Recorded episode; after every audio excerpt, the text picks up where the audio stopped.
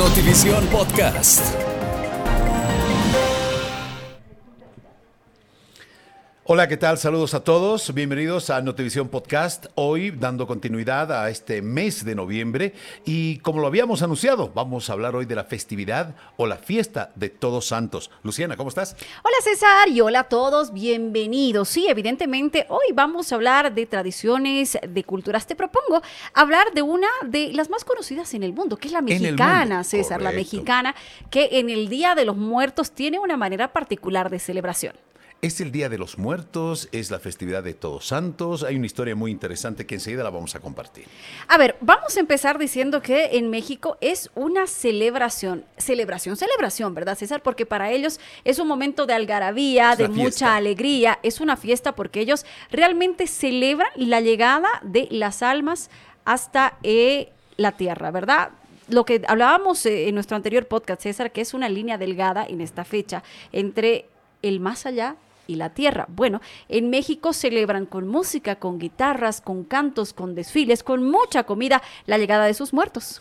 Y son muy similares estas eh, tradiciones. Bueno, esta fiesta, que es una fiesta grande en México, eh, tiene mm, muchas eh, similitudes, podríamos decir, desde el momento en el que se prepara un altar para recibir las almitas de los seres queridos, muy parecido a lo nuestro. La comida servida sobre, un, sobre ese altar, este, el momento de la despedida, la fiesta, las cosas que le gustaban al difunto, a la difunta. pero quiero contarte, por ejemplo, de los antecedentes, cómo es que nacen, eh, cómo es que nace la festividad de Todos Santos. Eh, hay una historia muy linda eh, y se remonta justamente a los tiempos de la tradición católica en el Día de Todos Santos. el 1 y 2 de, mm, de diciembre se crea la festividad de Todos los Santos. La historia de esta fecha se remonta al Papa Gregorio III el Papa Gregorio III, entre los años 731 y 741, quien consagró una capilla en la Basílica de San Pedro a todos los santos y arregló el aniversario para el 1 del mes de noviembre. O sea que el 1 de noviembre tiene su antecedente desde la historia misma del Papa Gregorio III. Imagínate una manera de celebración y claro, allá tienen eh, toques especiales, ¿no? No solamente el tema de armar el altar, de eh, recibir con música, muchas guitarras, los mariachis siempre están presentes, por ejemplo. Y hay una flor muy especial que es la flor llamada en México del cempasúchil, que para nosotros es la rosa pascua, la que es de color naranja y amarillo, generalmente se la deshoja y esos pétalos marcan el camino desde la tumba del difunto hasta el altar que estaría en la casa de la familia, donde el alma, si vale el término, llegará a comer sus platos más preciados y tomarse un mezcalito y un tequila. Esto es México, muy similar a lo que pasa en nosotros Oye, el día. César, y ahí aprovecho de comentarte las tumbas más visitadas, Pedro Infante, bueno, ahora seguramente ya tendremos a otros grandes, grandes de la música en México y la de Cantinflas. Seguro que ¿Sí?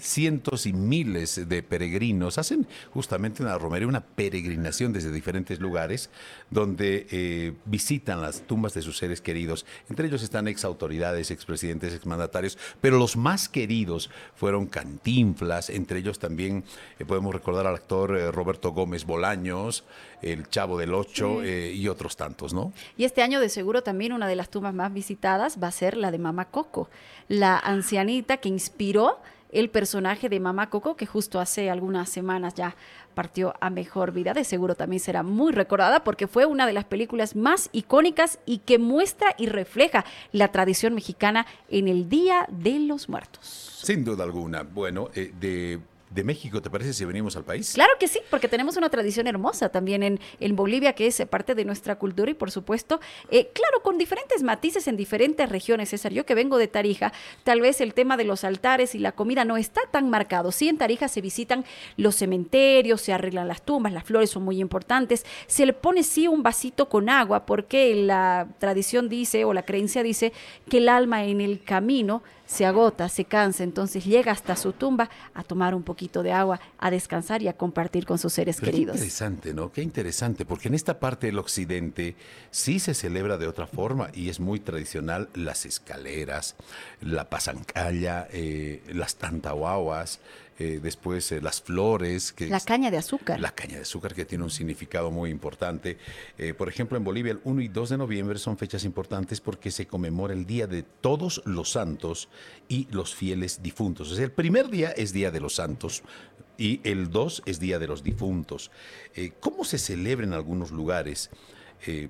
Cada uno de noviembre las familias arreglan el altar a los que se incluyen las fotografías de los difuntos, velas e incluso tallos de cebolla que se cree que calma la sed de los muertos y al mediodía se reza para darles la bienvenida.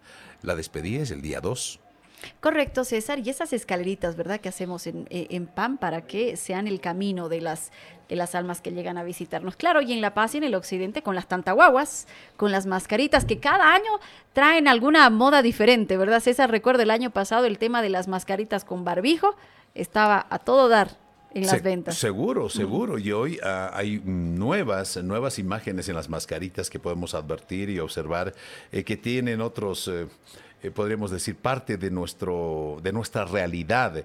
Eh, los niños eh, juegan muchísimo, las novelas, lo que vemos en redes sociales. Los superhéroes. Mucho. Los superhéroes, sí, sí, sí. Seguro que sí, aparecen algunas muy interesantes. la tradición católica del Día de Todos los Santos fue heredada en Bolivia por los conquistadores españoles, ¿lo sabías?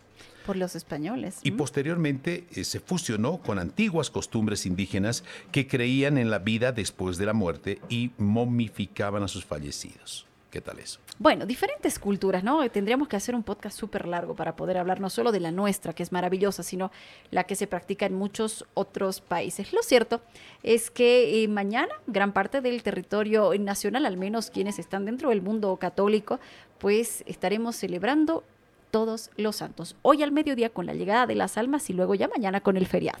Totalmente. Fiesta de todos santos, eh, muy similares en México y algunas regiones, pero también en nuestro país, con las diferentes connotaciones de cada una de las regiones. Pero la fe se impone. Hasta aquí nuestro Notivisión Podcast. Como siempre, un placer, César. Hasta la próxima.